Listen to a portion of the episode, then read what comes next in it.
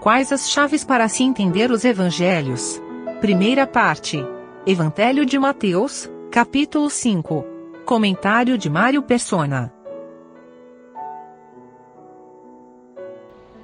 No Evangelho de João, nos é dito que a lei foi dada por Moisés, a graça e a verdade vieram por Jesus Cristo. Isso está no primeiro capítulo de João. Quando, quando o Senhor veio, ele foi anunciado como Messias que viria reinar sobre Israel. E João Batista o anunciou. João Batista era o último dos profetas da antiga dispensação da lei e o seu próprio Senhor falou que, que o menor no reino dos céus seria maior que João, e que João tinha sido o maior dentre os profetas, mas o menor seria maior que João. Isso porque Deus estava inaugurando algo novo, uma diferente maneira agora de tratar com o homem. A lei foi dada por Moisés, a graça e a verdade vieram por Jesus Cristo. Nesse capítulo, nós encontramos uma frase que é repetida várias vezes e que nenhum homem ousaria dizer essa frase. Nenhum homem comum, nenhum ser humano ousaria dizer essa frase. Ou seja, citar a lei e em seguida falar: Eu, porém, vos digo. Ouvistes o que foi dito, assim, assim, assim. Eu, porém, vos digo. O Senhor Jesus aparece aqui nesse capítulo retifica, uh, uh, corrigindo de certa forma, a lei que havia sido dada por intermédio de Moisés. Ninguém poderia ter tal autoridade se não fosse Deus. Ninguém poderia pegar a palavra de Deus, a lei, que era a palavra de Deus, e falar: olha, vocês aprenderam assim, mas eu vou ensinar que agora é diferente.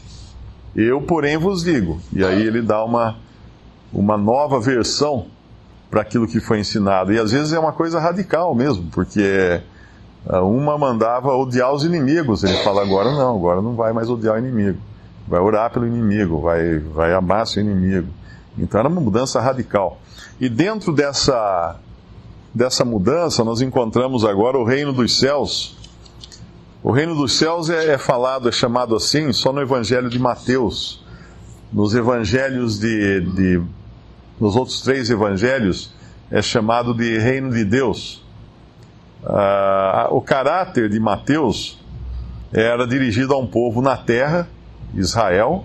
O Evangelho de Mateus é o que mais tem citações do Antigo Testamento e, e palavras do tipo: uh, aconteceu isso para que se cumprisse a palavra do profeta que disse tal e tal e tal. Então era um, era um, é um evangelho basicamente dirigido aos judeus. Tanto é que ele foi escrito, ele é o único escrito em aramaico, os outros foram escritos em, escritos em grego. O aramaico era a língua, era o hebreu popular, o hebraico popular falado naqueles dias. Então esse, esse evangelho tinha, tem uma conotação bem forte dos judeus, para os judeus. E quando fala reino dos céus, nos fala da esfera do reino que apesar de estar na terra, tinha a sua origem e o seu governo emanados do céu. Era do céu que partia esse reino que agora iria estar na terra. Ainda que o seu rei viesse a ser depois uh, negado, rechaçado, rejeitado, condenado à morte e subisse ao céu, o reino permaneceria aqui na terra.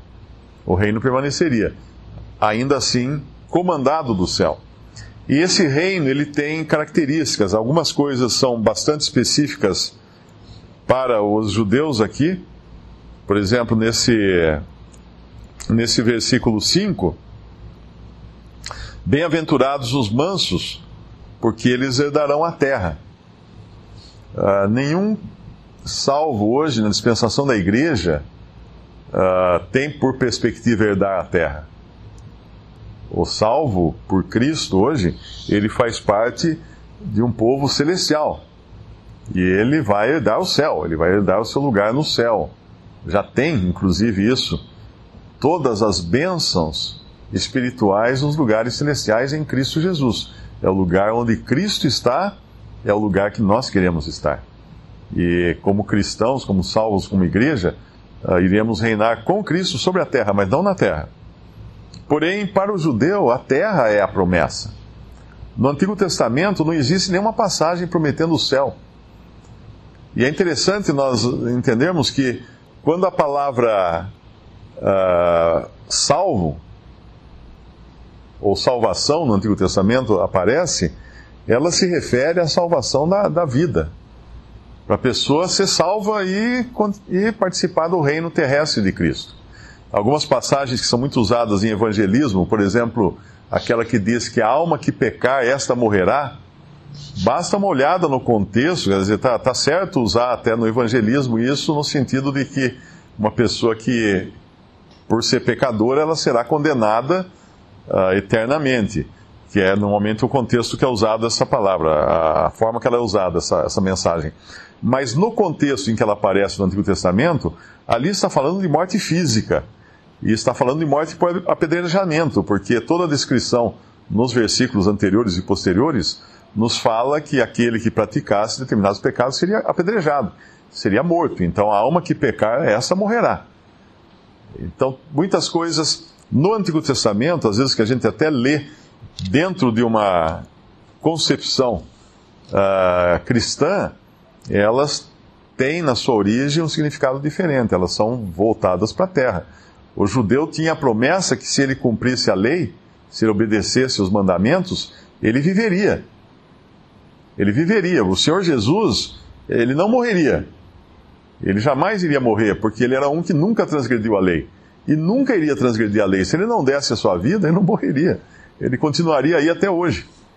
Porque a morte vinha, a alma que pecar, essa morrerá. A morte é uma consequência da transgressão da lei. E do pecado, né, na verdade. E o pecado é a, a falta de a falta de lei no homem. O que não era o caso do Senhor Jesus, que não tinha pecado e tinha sujeição completa e absoluta à vontade do Pai. Nem mesmo a sua vontade, que era perfeita, mas ele se sujeitava à vontade do Pai. Mesmo que exista uma aplicação primeira e direta aqui a, ao povo terreno de Deus, uh, os princípios dessas passagens também se aplicam ao cristão, porque é a maneira que Deus deseja que o homem se comporte e é a maneira que ele olha para nós também. Então, vai continuar valendo uh, que bem-aventurados são os pobres de espírito, bem-aventurados os que choram e serão consolados, bem-aventurados os mansos, porque eles herdarão a terra. Nesse caso, não a terra, mas o favor de Deus. Bem-aventurados os que têm fome e sede de justiça, porque eles serão fartos. Bem-aventurados os misericordiosos, porque alcançarão misericórdia. Então, todas essas todas essas virtudes, essas bem-aventuranças, uh, cabem ao cristão ser misericordioso, ser limpo de coração, ser pacificador e também sofrer perseguição. Isso nós vamos encontrar depois também nas epístolas dadas à igreja, esses mesmos princípios, essas mesmas qualidades daqueles que são do povo de Deus. Nós podemos imaginar, depois do arrebatamento da igreja, aqueles judeus que se converterem aqui, esse remanescente que vai permanecer aqui, que será considerado por Deus o verdadeiro Israel, nós podemos imaginar eles lendo isso aqui, em meio a toda a perseguição, em meio a toda a injustiça que vai imperar então, nós sabemos que a terra, o Espírito Santo terá de, saído da terra e, e, e a iniquidade vai tomar conta, Satanás vai ser expulso do céu, vai operar diretamente na terra, o anticristo, a besta, todos, todos em oposição contra Deus e contra Cristo e, e perseguindo esse remanescente, e que consolo será para eles ouvir que bem-aventurados são os que sofrem perseguição por causa da justiça, porque deles é o reino dos céus. Bem-aventurados quando vos injuriarem e perseguirem e mentindo disserem todo mal contra vós por minha causa. Isso eles vão passar aqui. Em Mateus, no capítulo, quando chegar no capítulo 24 de Mateus, nós vamos ver essa, essa uma descrição mais, mais exata disso que eles vão passar. ele chama no versículo 8, princípio das dores. Mateus 24, 8. Depois, no versículo 9, então vos hão de entregar para ser atormentados e matar-vosão, e sereis odiados de todas as gentes por causa do meu nome. Nesse tempo, muitos serão escandalizados e trair-se-ão uns aos outros, e uns aos outros se aborrecerão. E surgirão muitos falsos profetas, enganarão a muitos, e por se multiplicar a iniquidade, o amor de muitos esfriará, mas aquele que perseverar até o fim será salvo. E este evangelho do reino será pregado em todo o mundo, em testemunho a todas as gentes, então virá o fim. Uh, existem dois capítulos que são muito parecidos nos evangelhos. É o capítulo 24 de Mateus e é o capítulo 21 de Lucas. E se nós lermos os dois assim numa leitura rápida, nós vamos pensar que eles estão falando da mesma coisa. Mas existem alguns detalhes que são, uh, são importantes para entender esses dois capítulos, porque o capítulo 24 fala especificamente do remanescente judeu fiel que vai estar na terra, que vai passar por toda essa tribulação, que vai poder se regozijar em, em nessas bem-aventuranças de Mateus 5 porque eles estarão, serão perseguidos. Algumas, algumas coisas-chave para entender a diferença, uma é, uh, por exemplo, o versículo 8, que fala do princípio das dores. O princípio das dores é a primeira semana, a primeira metade da semana, da, da semana profética de Daniel, dos últimos sete anos da semana profética de Daniel.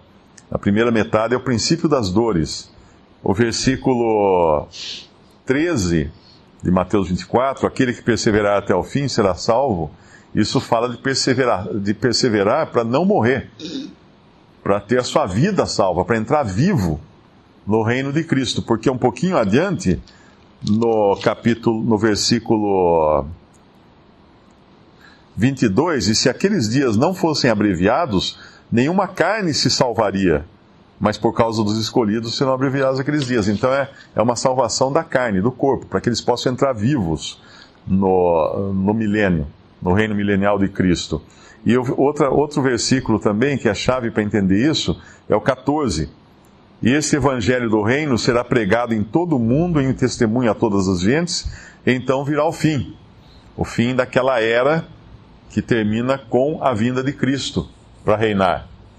Não é o fim do mundo, né, que alguns pensam, mas é o fim daquele, daquele tempo, desse tempo atual, para dar início então a uma nova época que é o reinado de Cristo. E aí o versículo 15 é outra chave para entender essa passagem, porque está falando do anticristo, a abominação da desolação de que falou o profeta Daniel está no lugar santo, porque o anticristo vai profanar o templo que então estará eh, terá sido reconstruído. E aí vai falar então das grávidas das que estiverem uh, no telhado ou no campo, e, e fala de, do sábado, que são coisas uh, peculiares a Israel.